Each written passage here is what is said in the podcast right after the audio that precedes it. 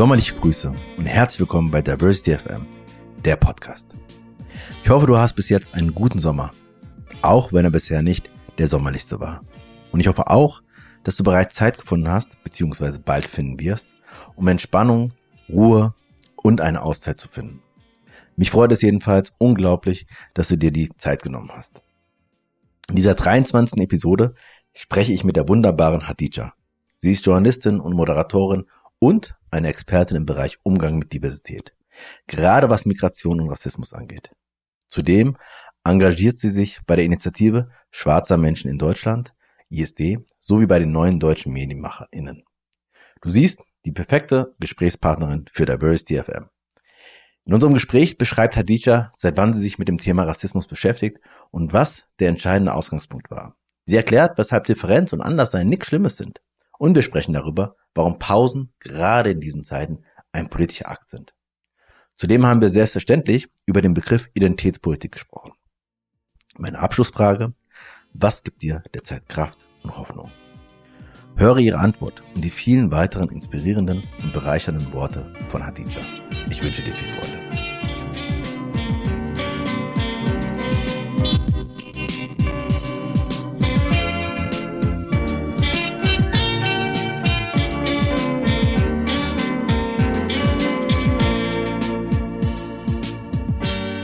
Liebe Hadija, ich freue mich sehr, dass das klappt. Ähm, ich glaube, ich darf sagen, dass ich zwei, drei Mal nachgefragt habe. Aber, und das ist auch nicht selbstverständlich, du bist auch eine der gewesen, die gesagt hat, jetzt muss ich es aber auch machen. Ähm, und dafür bin ich sehr dankbar, dass du die Zeit genommen hast, obwohl du sozusagen auch sehr busy bist. Und wir hatten schon gerade waren schon mittendrin eigentlich äh, und haben ganz viele Diskussionen geführt ähm, zu tausend Sachen. Und ähm, wir wollen ja nicht, dass es wieder ein zweistündiger Podcast wird. Das hatte ich mich vorletztes Mal, ähm, aber das ist dann so passiert. Ähm, genau. Ähm, ich habe dir meine Einstiegsfrage schon geschickt. Die stelle ich jeder Person, die bei mir im Podcast ist, und die lautet: ähm, Was verbindest du eigentlich mit dem Begriff Diversity? Findest du den eigentlich total ähm, ja, dass der zu viel verwendet wird? Findest du den blöd? Findest du den gut? Findest du den Arbeitest du damit? Wie gehst du damit um? Ja, du hast mir die Fragen zwar geschickt, aber ich bin nur so drüber geflogen, ob ich über irgendwas stolpere, wo ich dann denke, oh, da muss ich jetzt nochmal nachgucken, sonst. ähm, ja, Diversity.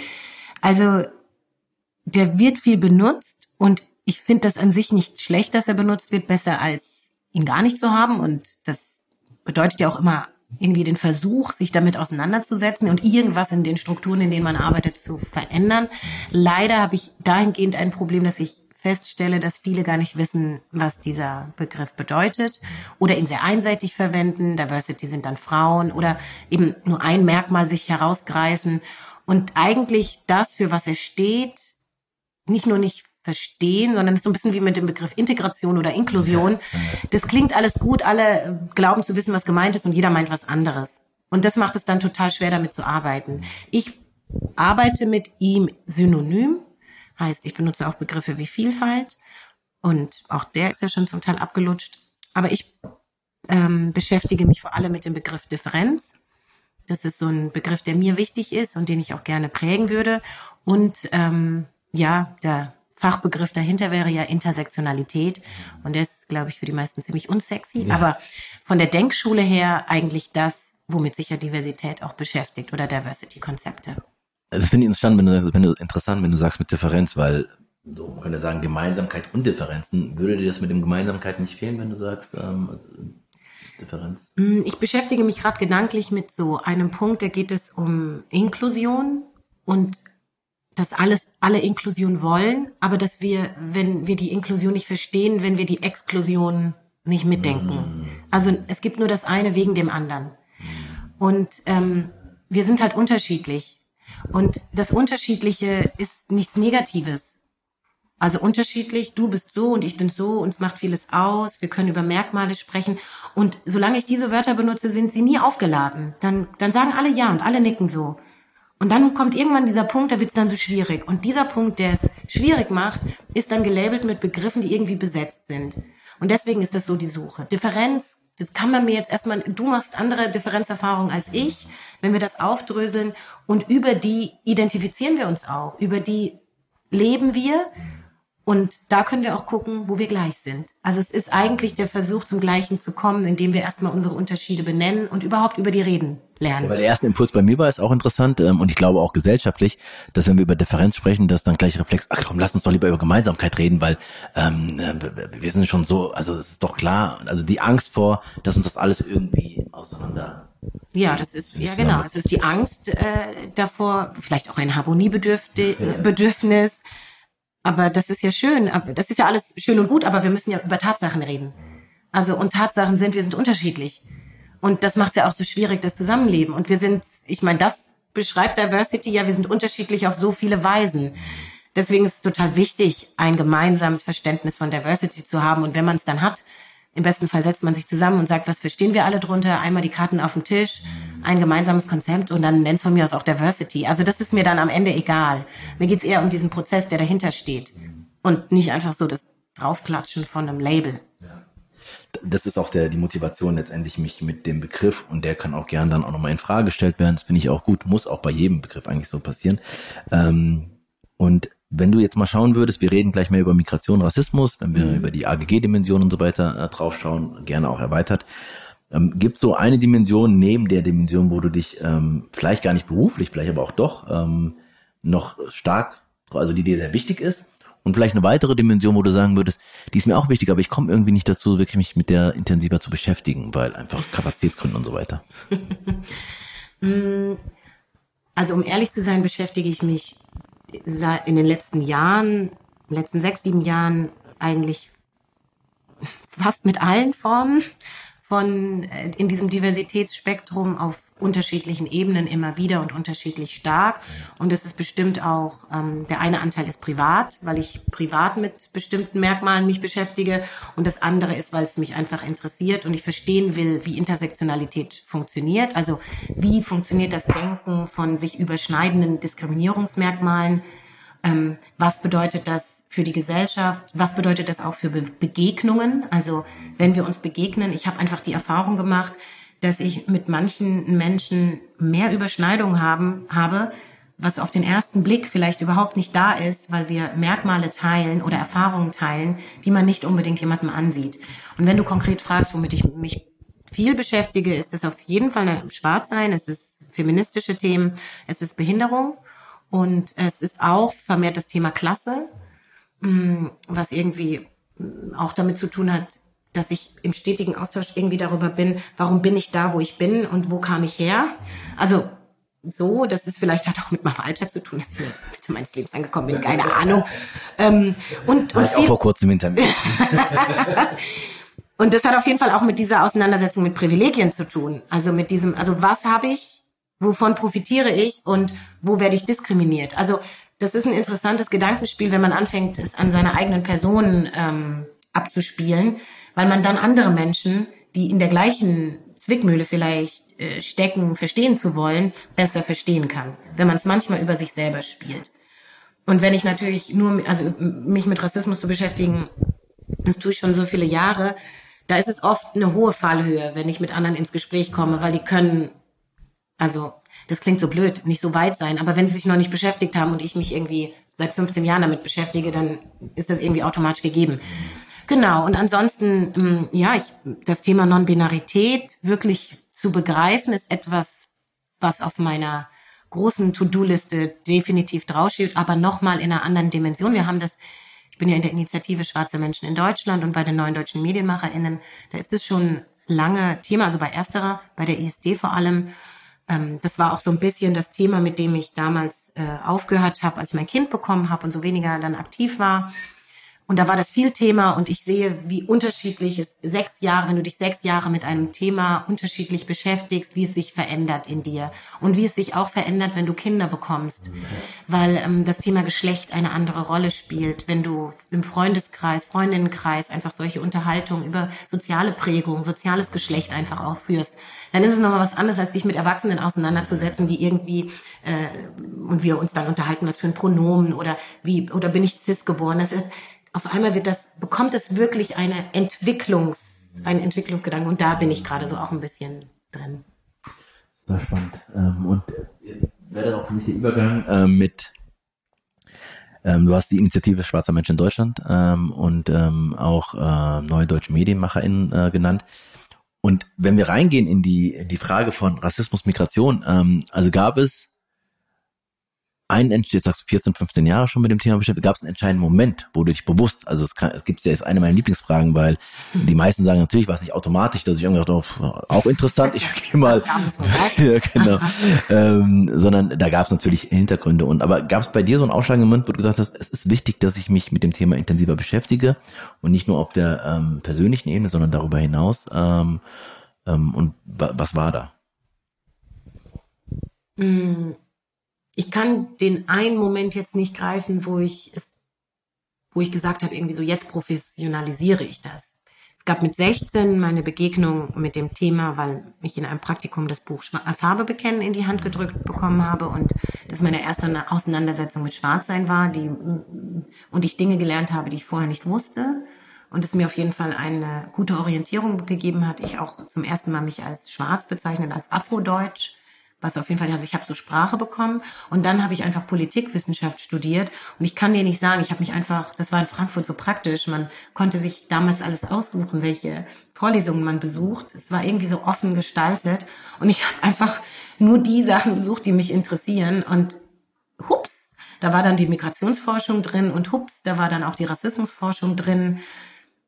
Vielleicht war es eine unterbewusste Selbstsuche, also verstehen das System, in dem ich bin, und da hat sich einfach das Private mit dem Politischen verbunden. Ich würde auch bis heute sagen, das ist etwas, was mich total beschreibt. Das ist ja nicht, das ist ja ein politischer Slogan auch. Also das Private ist politisch. Äh, ich glaube, das ist einfach passiert. Und dann bin ich irgendwann im, zum Ende des Studiums mit 25 in der feministischen postkolonialen Arbeitsgruppe der Eleonore Wiedenroth-Coulibaly begegnet, die dann eine der Gründerinnen der ISD ist. Und dann hat sie ähm, mich sozusagen an der Hand genommen. Ja. Okay. Das war vielleicht ein prägender Moment auch sozusagen. Das, also das ist definitiv der prägende Moment, wo diese Schwelle von Uni und Wissenschaftsturm in eine soziale Bewegung, in eine konkrete praktische Lebensarbeit übergegangen ist, mhm. wo ich dann auch Empowerment erfahren habe, überhaupt verstanden habe, was das ist, was das bedeutet, was das für mich als politische Praxis bedeuten kann mhm. und wie das sich dann verbunden hat auf meinem weiteren Weg, wo ich dann eben auch Journalistin geworden bin. Aber das heißt, dass, dass du bis zu diesem Buch und mit 16 eigentlich für dich, dass diese also Hautfarbe zum Beispiel keine große, äh, also ich habe gestern, vorgestern war ich mit meinem Neffen, der sechs Jahre ist, mhm. und der hat dann erzählt, er war mit Freunden unterwegs und ähm, einer hat auch die gleiche Hautfarbe wie er. Also so, ne? Also so mhm. als äh, das zu wahrzunehmen, erstmal zu benennen, aber gar nicht zu, äh, zu bewerten. Ähm, aber war es so bis zu diesem Zeitpunkt, wo du sagst, also Hautfarbe spielt eigentlich überhaupt keine Rolle für mich? Ähm, natürlich hat sie eine Rolle gespielt, aber ich hatte keine Sprache, keine Erklärung. Also es gab Momente, wenn ich mich zurückerinnere, in denen meine Eltern mir Tools an die Hand gegeben haben im Umgang mit etwas. Also ich erinnere mich an so eine frühe Kindergartenerfahrung, wo meine Hautfarbe mit, mit Schokolade verglichen wurde und mir mein Vater ähm, ja sozusagen ein Empowerment-Tool in die Hand gegeben hat, äh, eine kleine Plakette, die mich stark machen sollte. Also oder meine Mutter, die gesagt hat, wenn dir jemand in die Haare greift, dann schrei. Ja, also das waren schon das waren, das waren so, aber, aber niemand hat mir Rassismus erklärt. Das ist ja sowieso etwas, was ich jetzt merke bei meinem Sohn oder, oder in Gespräch mit anderen Eltern. Dieses Vermeiden von, über Rassismus braucht man mit Kindern nicht sprechen. Stimmt nicht. Also man sollte mit Kindern im besten Fall kindgerecht über alles sprechen, was in dieser Welt passiert, ähm, weil es passiert und sie ab dem, ich glaube, dem Alter von drei, wenn ich mich an die Doktorarbeit, äh, an die, oder Habil von äh, Maureen Meischer-Eggers erinnere, fangen sie an, ähm, diese Sozialisierung aufzunehmen, egal ob sie weiß, schwarz oder von is anderen Ismen betroffen sind. Also Differenz wird wahrgenommen ab drei. Also dann, mein Sohn ist fünf. Und ich habe ein, ein tolles Buch von äh, Konstanze von Kinzig und das heißt, ich bin anders wie du, ich bin wie du.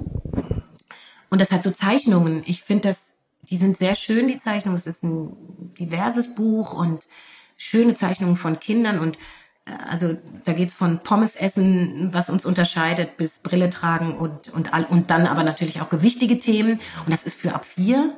Und ich finde das so interessant, weil mein Sohn sehr stark auf das Ich bin anders reagiert hat, ohne dass ich das irgendwie bewusst gesteuert habe, sondern einfach, weil es ihn interessiert hat. Weil anders sein nichts Schlimmes ist. Und ich glaube, diese frühe Prägung, anders zu sein, ist irgendwie negativ. Das setzt so früh ein.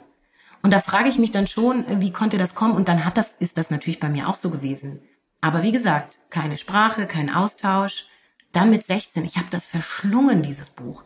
Ich habe alle möglichen Dinge gemacht, gelesen, gefragt, es ging los. Das heißt, es war ein immenses Bedürfnis in mir. Und die Psychologin in der Praktikumsstelle, ich war damals bei dem Verband binationaler Familien- und Partnerschaften, heißen die, glaube ich, heute, ähm, die Psychologin dort hat mir ähm, das Buch in die Hand gedrückt. Das heißt, sie muss ja ein Bedürfnis gespürt haben. Sie hat mich ja gesehen. Und sie hat vielleicht Dinge gesehen, die ich nicht gesehen habe. Ja. War schön. Also deswegen finde ich es auch wichtig, immer noch, ähm, also ich spreche ja jetzt immer natürlich mit Menschen, die ähm, älter sind, also vielleicht macht es auch mal Sinn, auch mal mit Jugendlichen ähm, in diesem Podcast zu sprechen, ähm, aber um die Reise nochmal zu verstehen, mhm. ne? weil dann kommen wir ähm, ähm, weiter, ein prägender Moment für uns alle, ich meine, den man alle, alle mitbekommen hat im letztes Jahr und ich hatte vorhin schon im Vorgespräch gesagt, ähm, ich merke das bei den Podcast-Anfragen, dass ein Moment vor äh, oder meine Anfragen vor George Floyd und nach George Floyd, dass es einfach mhm. schwieriger ist, dass Menschen mehr mhm. ähm, die vorher schon äh, unterwegs waren, ob jetzt aktivistisch oder wie auch immer, ähm, einfach jetzt ähm, sichtbarer sind und auch mhm. ähm, gefragter sind. Ähm, jetzt yeah, hat sich das vor kurzem gejährt, äh, ähm, dieser dieser äh, Mord. Ähm, was, wie war das für dich? Was hat das für dich ähm, in dem Moment oder wenn du jetzt nochmal darüber reflektiert hast, gemacht? Also wenn ich mich an diesen Tag oder an diese Zeit zurückerinnere, dann erinnere ich mich, dass ich erstmal überhaupt nichts darüber gelesen habe, weil ich einfach die, äh, die Nachrichten weggedrückt habe, weil ich keine, kein, ich hatte keine Energie. Und ähm, dann gab es die große Kundgebung der ESD auf der Frankfurter Zeil und ähm, einige aus der Community hatten gefragt, ob ich etwas sagen würde. Und das war so ein Moment, wo ich gesagt habe, hier, hier findet Teilen statt also es, war ein öffentlicher Raum, aber es ist gleichzeitig auch ein Community-Raum. Und für diesen Anlass habe ich geöffnet. Also das sind ja auch so bewusste Entscheidungen. Wann bin ich bereit, mich mit Dingen auseinanderzusetzen? Wann bin ich bereit, mich zu positionieren? Wann bin ich bereit, sie in meine Seele, in mein Herz zu lassen? Das ist ja alles Teil von Empowerment und ich würde schon behaupten, dass ich über die letzten Jahre da einige Strategien entwickelt habe. Und ich hätte nie damit gerechnet, dass so eine Welle, nenne ich es jetzt mal, ausbricht. Und dann hätte ich schon mal gar nicht gedacht, dass sie so lange andauert. Ich habe dann schon dem, dem Titel die neue Rassismusdebatte gegeben, eine, die mainstreamig ist. Mainstream ist einerseits positiv, weil viele drüber reden, andererseits Gefahr, weil es sich auch verreden, zerreden lässt und dann alle denken, oh, jetzt haben wir ja genug darüber geredet. Gibt ja auch einige, die meiner KollegInnen, die sowas sagen würden, da haben wir jetzt aber auch genug darüber geredet, das Thema ist durch und du dir so denkst, also es gibt Menschen, für die ist dieses Thema nie durch. aber gut, dass wir das so redaktionell verhandeln. Aber ähm, genau, aber nichtsdestotrotz war es ziemlich lange auf dem Tableau in, in allen, also in den Medien, in dem Bereich, wo ich arbeite und war dann schon irgendwann beobachtend. Und dann bin ich ja in diesen Strudel auch mit reingekommen, habe Dinge gemacht, die ich vorher nicht gemacht habe. Und da habe ich dann auch gemerkt, okay, jetzt muss ich auch krass auf mich aufpassen, weil es natürlich schon auch, auch nicht nur bei mir, sondern anderen schwarzen KollegInnen auch dieses Gefühl ausgelöst hat, wir müssen jetzt diese Welle reiten. Also so viel können wir nie wieder darüber reden wie jetzt.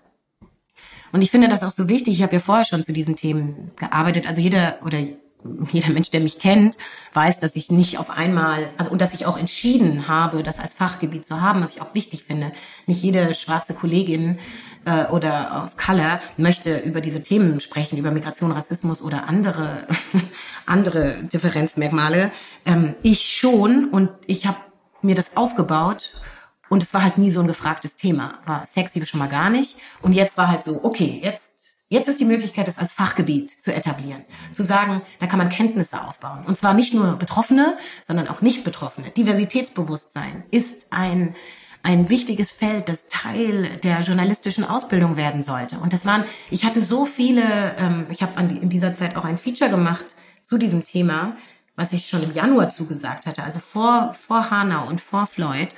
Und das war so in dieser Zeit, das war einfach so massiv viel. Ich habe quasi eine Reise zurückgemacht, als ich durch die Sendeanstalten der AD gereist bin, um zu diesem Thema zu recherchieren. Und ich habe mich selber zurückversetzt in meine Anfänge als junge Journalistin, mich an Dinge erinnert, die ich längst vergessen hatte, die auch sehr verletzlich zum Teil waren. Und habe einfach so alles mitnehmen. Und dann gab es schon leichte ähm, Ausbrennungserscheinungen im Inneren und dann habe ich aber gute Beratung gehabt und habe das in eine Bahn bringen können und das konstruktiv nutzen. Und da bin ich tatsächlich heute auch und in, ich bin ja beim Hessischen Rundfunk und bin jetzt Teil von Prozessen, war es schon vor George Floyd und vor Hanau und jetzt noch mehr, die eben dieses Ziel auch verfolgen. Ein Diversitätsbewusstsein, so nenne ich es, um mm. diesen Diversity-Begriff mal wieder zu bedienen, mm. zu etablieren in journalistischen Strukturen. Das ist mein Effekt, mein George Floyd-Effekt, mm. wenn ich es ganz konkret auf seinen Tod beziehen würde. Das heißt, das wäre auch nochmal meine Nachfrage, aber das, also, aber kannst du mal sagen, also bei, jetzt im Moment frage ich zum Beispiel jeden und gerade diejenigen, die, ähm, ich habe gesagt, ähm, im Vorgespräch war gestern bei der Initiative 19. Februar, Hanno hat es mhm. erwähnt gehabt, und da frage ich eigentlich viele Menschen, die jetzt gerade sehr, sehr busy seit Monaten eigentlich sind, ähm, und mit Corona hat es ja auch nicht einfach gemacht, ähm, machst du Urlaub, wie machst du Urlaub? Also da nochmal, also auch zu mhm. verstehen, dass sozusagen Erholung, Pausen auch ein politischer Akt sind. Ne? Ja, Wellness is an act of political resistance. So sieht's aus, so sieht's aus. Und mhm. ähm, wie machst du das? Also ich meine, weil das ist ja einfacher gesagt als gemacht. Total. Wie gesagt, ähm, ich bin begleitet von Menschen, die achtsam sind und die mir helfen, dabei achtsam zu sein, auch körperachtsam, also auf so Signale zu hören und ich habe natürlich einfach auch eine Familie, ich habe einen Sohn, der auch den Fokus einfach wendet auf das Wesentliche. Das muss man einfach auch sagen. Danke. und ähm, ja, ich mache auch Urlaub, jetzt zum Beispiel bald Sommerferien. Und, ähm, und vorher, Gott sei Dank, gab es schon Tools der Achtsamkeit, weil es gab einfach vor ein paar Jahren mal den Moment, da, ich hatte jetzt keinen Burnout, aber ich hatte schon einen schon eine, eine Form von Ausbrennen, wo ich alles mal niederlegen musste. Und das ist schon vor ein paar Jahren gewesen. Das heißt, da habe ich ganz aktiv an Inseln gearbeitet, damit ich die nehme. Oder auch Leute dafür abzustellen, mich daran erinnern, dass ich die nehme. Und manche Dinge bin ich auch einfach. Also ich habe schon auch viel Energie und sehe dann auch bis zu diesem Punkt, zum Beispiel setze ich die ein und danach gibt's die Pause. Also auch Pausen zu setzen. Ich weiß noch, ein guter Freund, über den wir gerade gesprochen haben, Jonas, äh, hat mir äh, mich mal gefragt, hast du in deinem Kalender, wenn du die deine Termine und so machst, eigentlich auch die Pausenzeiten eingetragen? Das ist schon lang, viele Jahre her, dass er mich das gefragt hat und da habe ich gesagt, nö. Und dann hat er gesagt, ja, Pausen und freie Zeit sind Terminblocker. Sehr gut. Also damit auch sozusagen auch das mit einzuplanen und nicht davon auszugehen, das passiert das schon irgendwann. Nee, genau, nee, passiert, genau. das passiert nicht, durch Zufall. Ähm, total gut. Und ich meine, jetzt sind wir an dem Punkt, also meine Frage ist, und die habe ich beim letzten Mal ähm, in, dem letzten, in der letzten Folge besprochen, also wo stehen wir jetzt eigentlich? Also wenn du jetzt nochmal, wie gesagt, die ganzen Anschläge, die es hier gab, ähm, George Floyd, jetzt nochmal global, ähm, aber wo würdest du sagen, Stand heute, ähm, gesellschaftspolitisch, äh, wo stehen wir und was hat, wenn du sagst, für dich nachhaltig ist, dass du diese Arbeit jetzt nochmal, also dass viele einen Raum geöffnet haben und du den nutzt und auch Journalismus zum Beispiel reingehst, aber wie würde, wo würdest du sehen, äh, welchen, was hat sich im Kern verändert? Mhm. Ähm, ich meine, wir hatten ja bestimmte Gespräche vermainstreamt, die wir noch nie geführt haben, sei es über Privilegien, sei es, dass wir darüber hinweggekommen sind, nur noch zu fragen, und welche Rassismuserfahrungen in deinem Alltag hast du schon gemacht? Wir haben zum ersten Mal Begriffe gehört wie Struktur, die dann auch problematisch diskutiert wurden, weil keiner wusste, was Struktur denn genau bedeutet. Wir haben Verbindungen hergestellt zwischen rassistisch motivierter Polizeigewalt, zwischen Hanau und George Floyd. Also es gab viele Next Steps, würde ich so sagen. Wenn man jetzt so guckt im Verstehen von einer Disziplin, die, und das glaube ich ist auch ein wichtiger Punkt, einfach zwei Unterschiede hat, nämlich dass es einen sogenannten rassifizierten äh, Rassismus gibt und einen migrantisierten Rassismus.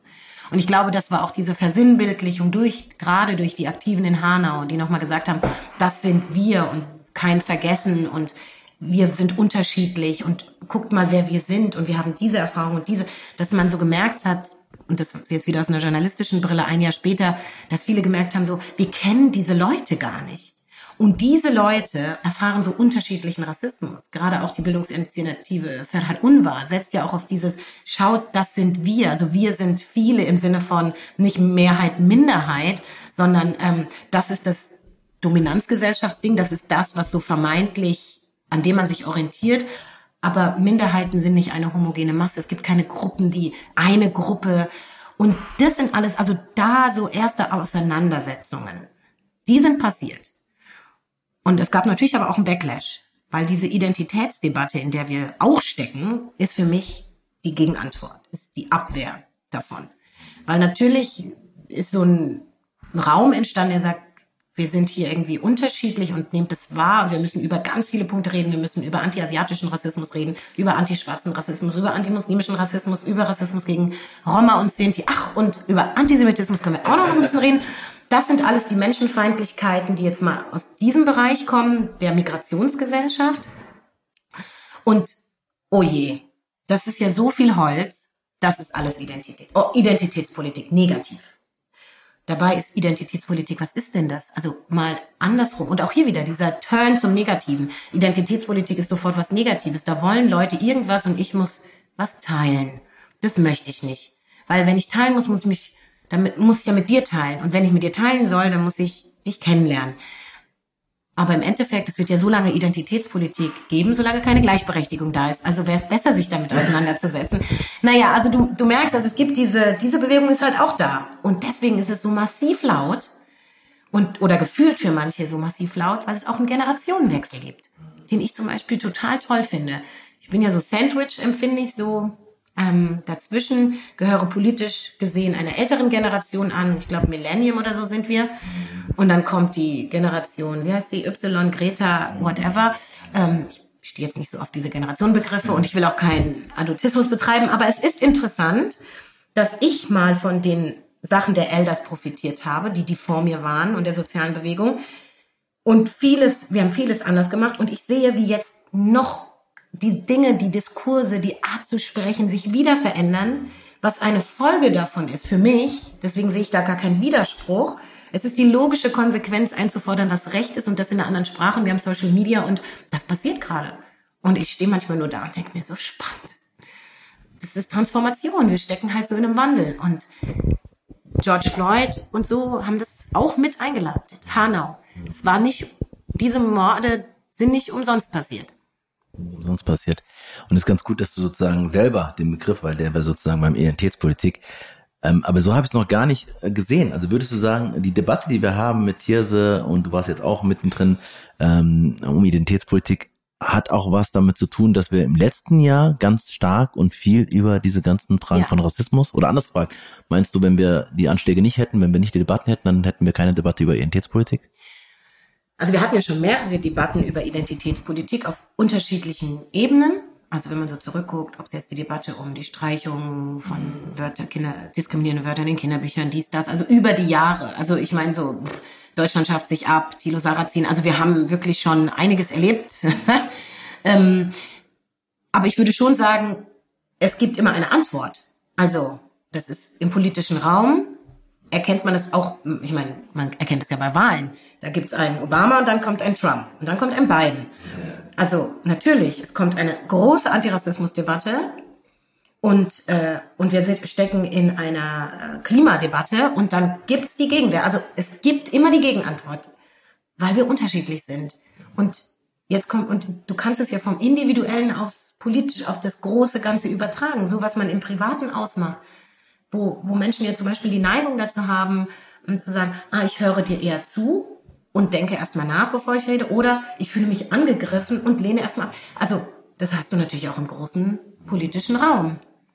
Und dann sind natürlich, die ist dann immer die Frage, wer hat die lauteste Stimme, wer sind die SprecherInnen, wer kommt an den Tisch, wer darf reden, wer wird gehört, wer wird abgebildet und so weiter. Genau, dann kommt die Metapher von Aladdin El Mapalani. Genau, und dann, Tisch. Kommt, ja. dann kommt der große Tisch. Genau. Und ähm, das erinnert mich an die zweite Podcast-Folge mit Saba Nurchema mhm. von der Bildungsinitiative, äh, nee, Bildungsstätte. Bildungsstätte, Anne Frank. Anne, Frank, genau.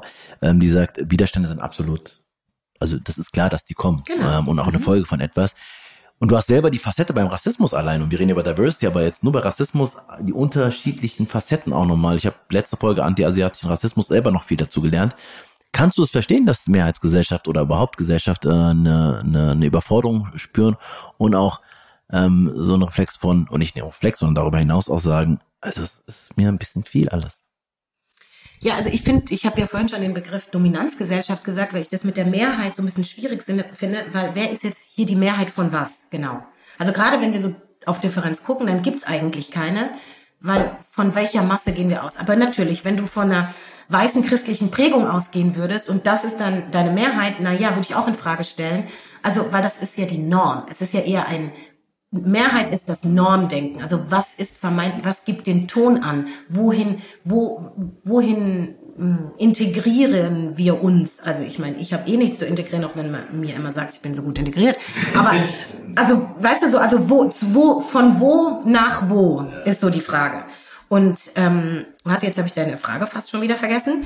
Ähm, jetzt habe ich mich verloren in dem. Ah ja, Mehrheitsgesellschaft, ob die nicht überfordert ist. Also wer ist von was überfordert? Es sind doch diejenigen überfordert, immer dann, die ihr Privileg in Frage stellen müssen. Also man könnte mich jetzt ja auch überfordern, also jetzt mal, um es mal bei mir am Beispiel zu nehmen, wenn man mir sagt, Hadija, du machst dir nie so Gedanken über die Menschen, die nicht so viel Geld verdienen. Weil ich meine, ich bin Journalistin, ich bin, bin eine Bildungsaufsteigerin, also ich brauche mir über bestimmte Sachen keine Gedanken. Könnte ich einfach mein Leben so leben. So, ja, Kinderbetreuung gesichert, äh, ich habe einen Mann, der arbeitet auch und so, ich kann meine Miete bezahlen. Da kann ich manche Dinge einfach vergessen. So, wenn ich jetzt, wenn, wenn das jetzt die Norm wäre, wenn, also und ich meine, man könnte davon ausgehen, dass Menschen, die Geld haben, auch bestimmte Dinge setzen, dann hat das Einfluss auf die, die es nicht haben. Also wenn ich dann die Frage stelle, ob es mir was ausmacht, da über die anderen nachzudenken, die weniger haben, das ist die Frage. Es könnte mir was ausmachen, weil es anstrengend ist. Und anstrengend heißt, ich müsste was verändern, ich müsste dann überlegen, zum Beispiel, wie teile ich, dann geht es um Steuern, dann geht es um da, da, da, uh, und dann wird's, und das ist dieses Gefühl, man nimmt mir was weg. Und dieses Wegnehmen nenne ich Teilen. Und ich glaube, solange sich nicht vermittelt, dass es um Teilen geht und nicht um Wegnehmen, weil ich darf bleiben, wo ich bin. Man, also man will mir ja nicht meinen, ich, ich übertreibe sonst habe ich voll viel Geld, hätte mein Haus, Garten, ja. Aber ich, ich will so kurz über mich spielen, weil sind, das könnt ihr jetzt sehen, wir sind auch in der Villa von äh, von Aditya und die ist sozusagen echt pompös. Ich brauche zehn Minuten wahrscheinlich, um hier rauszufinden. Nee, aber es ist manchmal so viel einfaches über so ein Beispiel, was so alle verstehen, als wenn ich es jetzt über Weiß und Schwarz, weil bei Weiß fangen ja schon ganz viele Menschen an und machen so, hui, ja, also das war ja auch eine Erfahrung, die ich zum Beispiel in etwaigen Sendungen gemacht habe, dass ich gedacht habe, du hast das Konzept von Weisheit einfach gar nicht verstanden und dann können wir ja auch gar nicht uns unterhalten. Weil wir müssen ja erstmal verstehen, dass ich dich nicht angreife, dass mein Opa weiß war, meine Oma weiß war, meine Mutter weiß ist und dass es nicht darum geht, wie du aussiehst, sondern dass es darum geht, was du, was du dadurch besitzt und das andere nicht besitzen. Und die Frage ist, ob du es teilst, ob du Power Sharing betreibst, da gibt's ja so ein paar, oder, also ob du irgendwas dafür tust, dein Privileg vielleicht auch zu nutzen für andere, weil du in Räumen Zugänge hast, in die andere nicht reinkommen. Das ist doch die Frage. Total schön wieder zurückgefunden zu der Frage und zu der Antwort. Äh, Profi. nee, aber total gut, weil ich finde, also, und da wird Diversity ist deswegen, finde ich, so wichtig, weil ich habe ja, habe ich vielleicht zwei, dreimal schon in diesem Podcast gesagt, ähm, ich bin reingegangen ähm, ähm, in diese Ausbildung oder in dieses Training erstmal, ähm, um mehr über Rassismus und mhm. natürlich meine Situation, ähm, auch Empowerment zu verstehen bin aber rausgegangen mit ganz viel Privilegien, also die mhm. mir einfach mhm. deutlich geworden ja, sind. Ja, ne? Ja. Ähm, und das finde ich wichtig, weil wir sind nicht nur immer alle auf einer Seite. Ne? Ähm, und die Frage hier zum Beispiel bei ähm, Geschlecht und bei der Frage von ähm, ja, Gleichstellung, Gleichberechtigung mhm. in der Beziehung ist eine also hat sich krass verändert in den letzten Generationen in meiner Familie ähm, und ist eine voll Talherausforderung. Natürlich hat es mein Vater oder mein Opa leichter gehabt im Leben. Ne? Mhm. Die Frage ist, ob das äh, strebenswert ist sozusagen äh, genau. für mich und ja. erst recht dann für meine Frau. Ähm, total gut, dass du auch nochmal da den Link gemacht hast. Und wenn wir so langsam dann Richtung ähm, ähm, Ausklang gehen. Also es gibt aber drei, vier Fäden, die ich nochmal äh, zusammenziehen will. Ähm, das eine ist, also weil die Frage ist ja, wir haben jetzt diese Debatte, die teilweise sehr auch, ähm, ach, ich weiß nicht, ob emotional oder sehr kontrovers, auf jeden Fall führt wenig zusammen. Mhm. So. Und ähm, deswegen habe ich ja vorhin auch in dem Vorgespräch gesagt, daran könnt ihr sehen, dass das Vorgespräch auch nochmal sehr gut immer, dass mir das fehlt auch. Talkshows sind für mich kein Format, äh, wo mhm. so etwas funktioniert. Mhm. Ähm, ähm, und ganz viele andere Politik und so weiter, öffentliche Räume. Also wo gibt's diese Räume? Und ähm, du hast, finde ich, ganz großartig letztes Jahr die Moderation gemacht im Historischen Museum. Ähm, da musst du mir mal helfen mit dem Titel, was da war, wo ähm, was? Historisches Museum, du hast die Moderation gemacht und du hast sozusagen immer drei Leute. Ja, den Textlandsalon. Textlandsalon, genau. Ja. Und das war so großartig, weil du bist nicht reingegangen und hast dann gesagt, okay, du hast die, was, und dann stellst du eine Frage und dann immer die Kontroversen, sondern du hast die einfach sprechen lassen. Mhm. Und warst eigentlich sehr zurückhaltend und sehr ähm, ähm, ähm, also sehr dezent, äh, finde ich auch moderiert. Und das war, also ich habe es noch nie erlebt. Ähm, so eine Kraft und so eine Nachdenklichkeit und so eine, also es war auch sehr sensibel, fand ich diese Stimmung. Und alle haben gesagt, naja, äh, die Kontroverse braucht es bei dem Thema eigentlich nicht. Aber wir sind es eigentlich immer gewohnt, dass gerade bei dem Thema Migration und Rassismus wir sofort streiten. Ähm, und deswegen die Frage, also du hast ja was dabei gedacht. Ich denke nicht, dass du gedacht hattest, na, ich habe jetzt eigentlich keine Zeit mehr, mich vorzubereiten. Deswegen, das ist doch, kommt bestimmt richtig gut an. Sind alle auf dem Leim gegangen.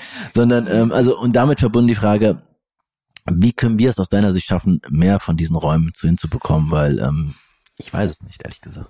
Ja, erstmal danke fürs Kompliment. ähm, ja, tatsächlich ist äh, der, der, die Idee für das Konzept aus dem Bedürfnis entstanden, äh, Differenzierung, mehr Differenzierung mir zu wünschen weil es zu einer Frage keine einfache Antwort gibt. Eine einfache Frage hat meistens komplexe Antworten. Und ich frage aus einem politischen, also ich meine, ich kann ja noch nicht mal sagen, weißt du, ich kann doch nicht, ich kann ja auch nicht von links und rechts sprechen. Das ist, ist genauso banal für mich. Was ist links und was ist rechts? Ich gucke links und denke mir so, okay, die, die Vielfalt ist unendlich. Und genau das ist die Frage. Natürlich ordne ich mich eher einem linken Spektrum zu als einem rechten.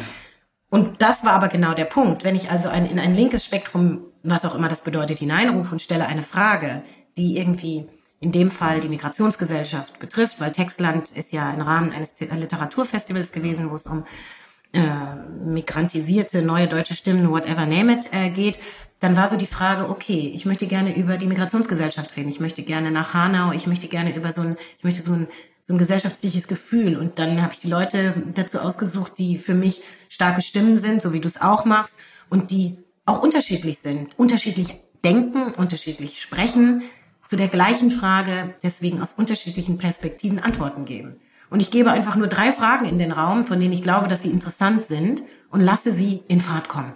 Das war die Idee. Und lasse sie ins Gespräch kommen, weil es gibt so viel zu reden. Und andere können dazuhören und selber denken. Weil ich finde, Denkräume sind das, Begegnungs- und Denkräume, das ist das, was ich mir mehr wünsche. Die kann man im Kleinen schaffen. Selbst bei sich, bei der Arbeit indem man Leute, wenn man, wenn man nicht heterogen in sich ist, dann holt man externe Leute rein, Strukturen verändern, öffnen, eine Frage diskutieren, angehen und eine Regel setzen, wir hören einander zu. Also es gibt so ganz, wirklich so kommunikative kleine Stellschrauben, die sind so simpel. Deswegen, das war eigentlich die Idee und ich habe selber viel gelernt. Ich habe auch einfach nur zugehört. Das war eigentlich auch das Ziel. Vielleicht hätte mein Podcast auch äh, Denkraum Diversity nennen können, äh, weil letztendlich das ist ja das, was passiert. Ja, und auch, genau. Ähm, und ich überlege gerade, ob das wirklich meine letzte Frage ist, da muss ich sehr, ähm, aber doch, glaub schon. Ähm, weil ich zumindest beobachte, dass gerade viele, die in diesem Diversity-Bereich und so weiter, also sehr, sehr aufgerieben sind und sehr erschöpft sind. Manche haben Hoffnung, aber viele sind auch einfach müde. Mhm. Hat vielleicht was immer so kurz vorm Sommer und so weiter, aber es ist jetzt nochmal intensiver. Ähm, so und deswegen zwei Fragen. Ähm, das eine ist, wir hatten so ein bisschen mit ähm, ähm Pausen machen und so weiter was gibt dir im Moment Kraft oder auch Hoffnung vielleicht? Ähm, und Menschen, die jetzt zuhören, ähm, ähm, die sagen, naja, okay, das ist für sie ganz, gibt Kraft, aber wo kannst du vielleicht auch nochmal, also es ist ja ein Unterschied, ob es mehr Kraft gibt oder denkst, das könnte auch etwas sein, was gesellschaftlich Hoffnung machen könnte, ähm, bei all dem, was gerade auch schwierig ist. Also, mm, es sind irgendwie auf jeden Fall zwei Sachen, das eine ist, dass ich gerade Zeit geschenkt bekommen habe, mich meinen Gedanken zu widmen und sie aufzuschreiben. Und ähm, ja, ja, also das Buch zu schreiben, das ich schreibe, das ist für mich tatsächlich ähm, deswegen so beruhigend, weil mein Kopf, ich kann meinen Kopf entleeren. Mhm. Und das ist, hätte ich nicht so gedacht, dass ich, und das, dass ich ja, das ist total belüftend. wirklich bildlich. Ja. Ich, es, es verlässt meinen Körper. Also wirklich bildlich gesprochen. Und das andere ist, dass ich ähm, Begegnungen total toll finde. Ich hatte jetzt eine Begegnung, ähm, ich habe so das Sensitivity Reading gemacht für ein ähm, Dokumentarfilm, da ging es um afrodeutsches Leben. Das war ein HR-Film, aber für die ARD gedreht mit einer, auch in einem inter intersektionalen Team quasi. Also die Regisseurin ist eine weiße Frau und ich habe äh, das Sensitivity Reading gemacht. Gesprochen hat Lara Sophie Milagro, eine schwarze Frau, eine schwarze Schauspielerin, die Gründerin von Label Noir. Und die Protagonistinnen im Film waren in eine unterschiedliche, also schwarze Menschen unterschiedlicher Generationen, die ich eigentlich alle kannte. Und äh, wir haben uns kürzlich bei der Regisseurin im Garten getroffen. Und ich habe manche der Frauen äh, schon lange nicht mehr gesehen. Und das war total toll. Das war, ähm, wir haben, also das sind so Momente, also Begegnungen mit Menschen, die, die irgendwie, die irgendwie so was Größeres in mir anstoßen, irgendwie so eine Sinnhaftigkeit geben. Ich könnte jetzt noch von ein paar mehr solchen Begegnungen, gerade seitdem man wieder sich ein bisschen treffen kann, aber auch, muss ich tatsächlich sagen, auch irgendwie im letzten Jahr. Auch, und sei es telefonisch oder per Mail, wo vieles einfach, ja, und das klingt jetzt ein bisschen ja, ich kann das gar nicht so in Worte greifen, dass die mir einfach was bedeuten und die mir einfach auch Kraft geben. Und das ist jetzt was sehr Persönliches, aber ja, manchmal sind es ja auch die kleinen Dinge. Total. Ah, die kleinen Dinge. Das ist für mich auf jeden Fall keine kleine Sache, sondern ich freue mich sehr, dass das, vielleicht war es der richtige Zeitpunkt, vielleicht sollten wir vor drei, vier Monaten auch nicht äh, äh, schon zu, äh, miteinander sprechen. Ähm, und ich finde, das ist, ähm, also da war jetzt so viel drinne, ähm, und ich würde wahrscheinlich direkt dann ähm, heute Abend mir das nochmal anhören. Ähm, und ich merke einfach, dass, weil man könnte ja sagen, naja, Denkräume und Begegnungsräume, ja, schön und gut. Und dann gehst du raus, hast immer noch keine, so hat sich immer, die Gesellschaft hat sich immer noch nicht verändert, Strukturen haben sich nicht verändert. Mhm. Aber es muss ja irgendwo anfangen. Du musst ja auch einen Raum und Kreativität haben und auch eine Kraft, sozusagen morgen rauszugehen und den Kampf wiederzugehen. Ne? Und, ähm, und, äh, und ich merke gerne, ich habe letztens äh, hier eine schwarze Adler, was dann mhm. lief. So, und aber dann war wieder so, ey, scheiße, also, was, was mache ich eigentlich, ne? Äh, was, was bringt das hier eigentlich? Also es gibt ja immer wieder Momente, wo du denkst so, du kommst nicht voran. So, und deswegen habe ich ja gesagt, im Podcast auch mit stille HeldInnen zu sprechen, äh, die ja schon was bewegen. In ganz vielen unterschiedlichen, ähm, ähm, auf Ebenen und so weiter und in ganz vielen, also größeren und kleineren Schritten und ähm, und dass wir es irgendwie vielleicht gemeinsam auch schaffen, nicht nur auf das Negative und das was nicht und die Back Backlash und so weiter sich zu konzentrieren, sondern auf das, was auch gut funktioniert hat. Ne, bei all dem. Ich habe mit Flucht jetzt zum Beispiel, um das abschließend zu sagen, mit dem mit Karl Kopp von Pro Asyl vorletzte Folge und er sagt, wir kriegen immer auf die Fresse. Also ist nicht witzig. Ähm, es gab 2015 mal kurz, aber das war auch schnell wieder vorbei. Ne? Und seitdem so und trotzdem gibt es immer wieder diese ähm, Dinge, die äh, negativ irgendwie zu zurückzuhalten, zu entschleunigen, irgendwie kleine Kämpfe zu finden. Gestern hat der ähm, der Hagen Kopp, der auch bei der Initiative drin ist, erzählt hat von ähm, Alarmphone wo die sozusagen 200 Leute da, ähm, für Leute, die können die anrufen, diese Nummer ist total bekannt, wenn die auf dem Mittelmeer sind und gejagt werden. Und die haben tolle Erfolge, manchmal, oft nicht, aber manchmal auch, wo Leute wirklich dann übers Meer schaffen und wo sie wirklich, und das sind so die Sachen, wo er sagt, davon leben wir, ne? Und ähm, vielleicht schaffen wir es wirklich auch, diesen Blick auf dieses ähm, Positive auch zu richten. Genau, und das Positive, du hast es, ich glaube, das ist für mich, ich glaube, jeder kann in seinen Laboren direkt vor der Haustür Dinge verändern. Und das, und weil du vorhin von Kraft gesprochen hast, wenn ich Projekte mache, wo ich merke, es funktioniert, dann gibt mir das was. Weil ich kann ja nur im Kleinen agieren. Also das große, ich bin keine Politikerin, ich, also, und die meisten Menschen sind nichts Größeres, indem sie riesige Wirkmächte haben. Und dann denken sie immer, oh, dann kann ich gar nichts machen. Und das stimmt halt so nicht. Und das Erste, was man eben machen kann, ist sich mit sich selbst beschäftigen und die eigene Position erstmal feststellen. Und wenn du die hast, dann hast du schon so viel gemacht, weil das ist der erste Schritt zur Veränderung. Das ist der, das, das Zitat, was ich immer wieder nenne beim Thema Diversity von Regine Bendel. Diversity is not about the other, it's about me. Ja, und äh, das war. Ich hoffe, beim nächsten Mal können wir uns wirklich tatsächlich in einer Villa treffen und dann. Äh, Danke dir, Aditya. Danke dir. Welcome back aus dem Gespräch mit Hadija. Es hat diesmal ein wenig länger gedauert, bis der Termin zustande kam. Aber es hat sich definitiv gelohnt zu warten. Um mal, wie immer, zwei Punkte herauszugreifen. Anders sein ist nichts Schlimmes, sagt Khadija und meint es auch genauso. Für sie ist Differenz in erster Linie etwas Schönes, Positives und Gestaltbares. Differenz war schon immer da und wird auch immer da sein, und zwar überall und ständig. Es ist also vor allem eine Frage der Haltung. Dieser Satz ist eigentlich total banal, aber in seiner Tiefe verstanden hat er eine unheimliche starke. Und es ist halt immer noch nicht äh, Mainstream. Diversity gilt zwar als hip und für die Außendarstellung, zum Beispiel für die Werbung, wird sie gern genutzt. Wenn wir doch auf die aktuelle gesellschaftspolitische Situation blicken, wird sie oft als anstrengend wahrgenommen, ständig problematisiert und vielfach als Ursache von Konflikten gesehen. Das wird derzeit vor allem an der kontrovers geführten Debatte um Identitätspolitik sichtbar. Wir streiten uns andauernd. Schade eigentlich. Und das führt mich zu einem zweiten Gedanken, den Hadija im Gespräch erwähnt. Sie wünscht sich mehr Begegnungs- und Denkräume. Alle drei Aspekte sind hier wichtig. Räume, Begegnung, Denken. In meinen Worten, Dialoge führen, Kontakte suchen, Nähe zulassen, aussprechen lassen, proaktiv zuhören und zu fühlen. Sich selber und die andere Person. Es geht also weniger um Ratio. Das ist auch wichtig. Aber offensichtlich führen Faktencheck, wissenschaftliche Belege und objektive Daten nicht zum erwünschten Resultat. Es geht also um einen wohlwollenden Umgang, eine empathische Begegnung und den Versuch, die andere Person wirklich zu verstehen, um am Ende zu einem friedvollen, solidarischen Miteinander zu kommen. Dieser Podcast versucht dies seit nun fast zwei Jahren. Menschen sprechen zu lassen, aussprechen zu lassen, Gedanken entstehen zu lassen, Tiefgang zu ermöglichen, ohne direkt auf Lösungen, Antworten und Quick Results abzuzielen. Hadijas Worte und ihre Arbeit geben mir Kraft. Und so freue ich mich bereits auf das dritte Jahr mit Diversity FM, das im nächsten Monat startet. Hoffentlich weiter mit dir an meiner Seite. In diesem Sinne, Peace, Love and Harmony, dein Putzmann.